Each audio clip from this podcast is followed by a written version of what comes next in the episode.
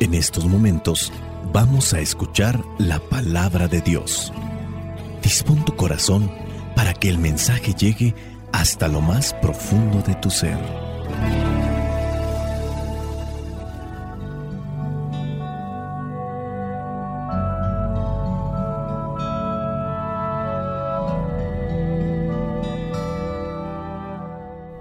El Evangelio que la iglesia nos presenta para este día, fiesta de San Juan, apóstol y evangelista, corresponde a Juan, capítulo 20, versículos del 2 al 9. Dice así, entonces se fue corriendo a donde estaban Simón y Pedro y el otro discípulo, aquel a quien Jesús quería mucho, y les dijo, se han llevado del sepulcro al Señor y no sabemos dónde lo han puesto. Pedro y el otro discípulo salieron y fueron al sepulcro. Los dos iban corriendo juntos, pero el otro corrió más que Pedro y llegó primero al sepulcro. Se agachó a mirar y vio allí las vendas, pero no entró. Detrás de él llegó Simón Pedro y entró en el sepulcro. Él también vio allí las vendas y además vio que la tela que había servido para envolver la cabeza de Jesús no estaba junto a las vendas, sino enrollada y puesta aparte. Entonces entró también el otro discípulo, el que había llegado primero al sepulcro, y vio lo que había pasado y creyó, pues todavía no habían entendido lo que dice la escritura, que Él tenía que resucitar.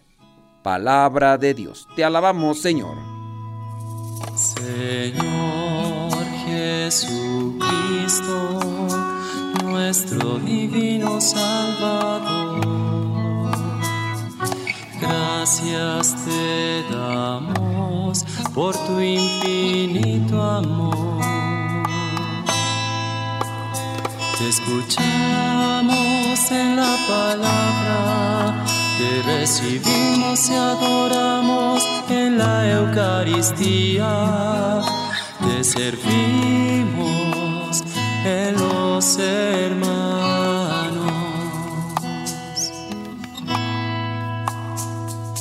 Que seamos misioneros como lo quieres tú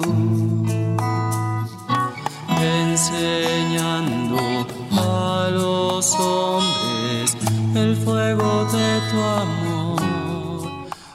Ayer la iglesia celebraba la fiesta de San Esteban protomártir. Hoy la iglesia presenta a Juan el apóstol, el evangelista, el hijo de Zebedeo, identificado por la tradición como el discípulo amado, autor del cuarto evangelio, representado como un águila por su forma de escritura muy teológica, también es el apóstol más joven de los doce. Se habla de su virginidad, no se casó nunca, fue testigo privilegiado de la transfiguración y de la oración en el huerto de los olivos. Fue aquel que estuvo allí al pie de la cruz junto con María, la madre de Jesús, y otras mujeres. Fue el que también siguió a Juan el Bautista junto con Andrés, pero después siguieron a Jesús cuando Juan el Bautista lo señaló como el Cordero de Dios que quita el pecado del mundo. Juan el Apóstol, el Evangelista, es también ubicado y conocido como el teólogo de la Navidad, porque a través de él Dios nos ha revelado de manera única las misteriosas profundidades de su verbo encarnado. En el Evangelio del día de hoy encontramos ese momento en el que una mujer, en este caso María Magdalena, dice fue al sepulcro muy temprano, cuando miró que habían quitado la piedra que estaba tapando la entrada del sepulcro, se fue corriendo a donde estaba Simón Pedro y el otro discípulo les da la noticia de lo que sus ojos habían visto y después el mismo Pedro y el otro discípulo también se fueron al sepulcro y también dicen iban corriendo juntos. Obviamente Juan, como era más joven, corría más rápido. Vamos a quedarnos con esa acción. Iban corriendo. Fíjense que no hace mucho contemplamos una escena parecida en un contexto diferente. A unos hombres se les comunica una noticia y dice van corriendo a corroborarla. En ese contexto no ha resucitado nadie, más bien ha nacido. Hablamos de los pastores y podemos verificarlo allí en el capítulo 2 de Lucas. Dice capítulo 2 versículo 15, cuando los ángeles, después de que le dieron el aviso a estos pastores, se volvieron al cielo, estos pastores comenzaron a decirse unos a otros, vamos pues a Belén a ver esto que ha sucedido y que el Señor nos ha anunciado. Y dice el versículo 16, fueron deprisa y encontraron a María y a José y al niño acostado en el establo. Fueron deprisa. Pues no dice propiamente corriendo, pero si dice deprisa, pues fueron así, corriendo. Tanto ellos como estos apóstoles se encontraron con signos pobres. Los pastores se encontraron con un niño envuelto en pañales, acostado en un pesebre. Es el Mesías, el Señor, pobre entre los pobres. Y tanto Juan como Pedro se encontraron una tumba vacía, pobre, tan solo con los lienzos que habían cubierto el cuerpo sin vida del Hijo de Dios. Pero a Juan como a los pastores les bastó, por gracia de Dios, ver y creer. Los pastores vieron y creyeron. Dice el versículo 17 de Lucas con referencia a los pastores, cuando lo vieron, se pusieron a contar lo que el ángel les había dicho acerca del niño, y todos los que lo oyeron se admiraban de lo que decían los pastores. Ellos vieron y creyeron. El Mesías, hablando de Pedro y Juan, el Señor Jesús, golpeado, crucificado, traspasado, pobre entre los pobres. Esta situación también nos puede cuestionar a nosotros. Nos llama este pasaje abrirnos al Dios que se revela en lo pequeño, en la encarnación, como lo encontraron los pastores en el pesebre. Los apóstoles encontraron también al Mesías, al Hijo de Dios, en aquel rabino sin estudios, en aquel crucificado y en aquellas pobrezas y pequeñeces que cada uno conoce. En los primeros años de la era cristiana no se celebraba la encarnación o el nacimiento del Hijo de Dios.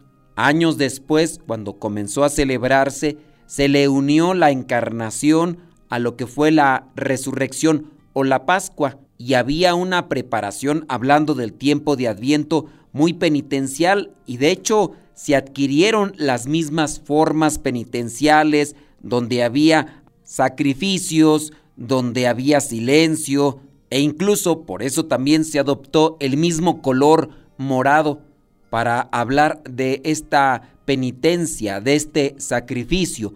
Ya con el tiempo se dio otro significado, aunque se quedó el mismo color, hablando del tiempo de Adviento, porque ya el tiempo de Navidad adquiere un tono blanco como también pasa en el tiempo de Pascua. Mirando este acontecimiento a la luz de la fe, podemos decir que tanto la encarnación como la resurrección son el mismo misterio. La salvación nos viene por la fe en Cristo, fe que muchas veces ante los problemas de la vida, ante las inseguridades, que ahora hay muchas, es vacilante. Y dudamos, porque muchas veces hemos dudado, pero para resucitar en Cristo necesitamos fe y resucitar en Cristo es seguir avanzando con esperanza. Se necesita fe en ese niño recién nacido en Belén, fe en los momentos difíciles de la vida, fe ante el temor y la incredulidad que nos rodea, porque hasta en nuestra propia familia podemos tener personas que nos encaran, que nos reprochan, que nos reclaman, que nos cuestionan por el hecho de que abrazamos una fe, abrazamos una forma de vida que no les parece cuando a ellos mismos no los afectamos en sentido negativo. Les preocupa tanto el de nuestras oraciones o en nuestra forma de vida que incluso hasta se llegan a burlar. Pero necesitamos más de esa fe para no doblegarnos, para no rendirnos y para no estancarnos en este mundo tan complicado y difícil que nos ha tocado vivir. Pidámosle a Dios esa fe. Salgamos presurosos como esos pastorcillos después de recibir un anuncio o como lo hizo Pedro y Juan. Cada uno conforme a sus posibilidades salieron corriendo. Dice el Evangelio de hoy que Juan al entrar al sepulcro vio y creyó. No miró a Jesús resucitado, vio los lienzos, pero vio y creyó. Y desde entonces creer para Juan fue afirmar, defender y ser testigo de una salvación más allá de la muerte. Y aprendió también que creer en las cosas de allá arriba no era desentenderse de las de aquí abajo, sino todo lo contrario. Se lo había enseñado Jesús con palabras, conducta y vida. Posiblemente no haya compromiso más exigente con el más acá que creer y ser consecuente con la salvación del más allá. Hay que afirmar que lo que despierta la fe en la salvación más allá de la muerte son las salvaciones pequeñas del más acá. Sin estas, aquella vida en el más allá no es creíble y sin aquella, las cosas de acá no son lo mismo. Pidámosle al Señor que nos dé esa fe que tuvieron los pastorcillos y también esa fe que pudo tener Juan cuando vio aquello que estaba en el sepulcro y creyó. Juan el apóstol que murió de viejo. Juan el que fue sometido a tortura, pero aún así no murió.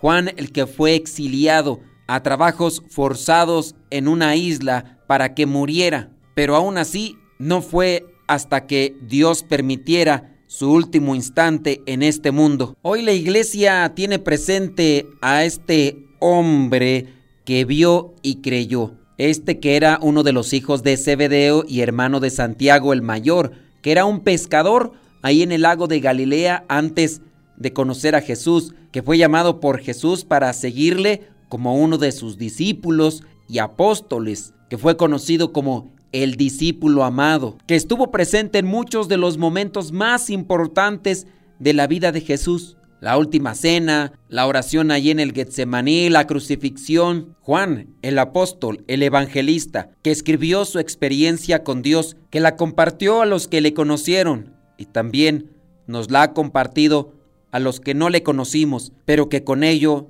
también ha enriquecido nuestras vidas espiritualmente. Tomemos ejemplo de esto y hagamos experiencia con Dios y también vayamos presurosos al encuentro del Salvador, ya sea en la adoración, en la misa, en los sacramentos. No seamos de los que pueden llegar a la mitad o después de que ha comenzado o solamente al final para recibir la bendición. Vayamos presurosos al encuentro del Señor para que Él nos acompañe en toda nuestra vida. Espíritu Santo, fuente de luz, ilumínanos. Espíritu Santo, fuente de luz, llénanos de tu amor. La bendición de Dios Todopoderoso, Padre, Hijo y Espíritu Santo, descienda sobre cada uno de ustedes y les acompañe siempre. Soy el Padre Modesto Lule de los misioneros servidores de la palabra. Vayamos a vivir el Evangelio. Lámpara es tu palabra para mis pasos, luz en mi sendero. Lámpara es tu palabra para mis pasos, luz en mi sendero. Luz, tu palabra es la luz